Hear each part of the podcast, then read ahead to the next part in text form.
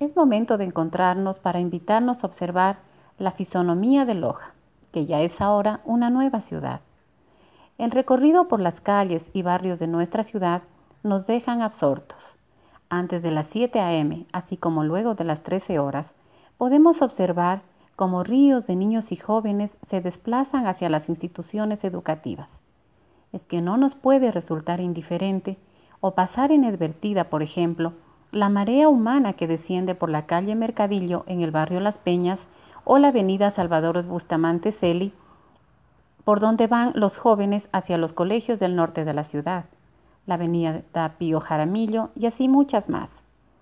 Varias preguntas surgen al respecto, pero nos enfocaremos en algunas que las hacemos como ciudadanas y como madres, de forma puntual. La planificación de la ciudad está preparada para el crecimiento poblacional que ha experimentado la ciudad de Loja. Los estudiantes están recibiendo una educación de calidad si hacen también un esfuerzo, tanto ellos como sus padres, para mantener sus estudios? ¿Se están alimentando adecuadamente? ¿Su situación personal y familiar es la mejor para enfrentar un ambiente escolar adecuado?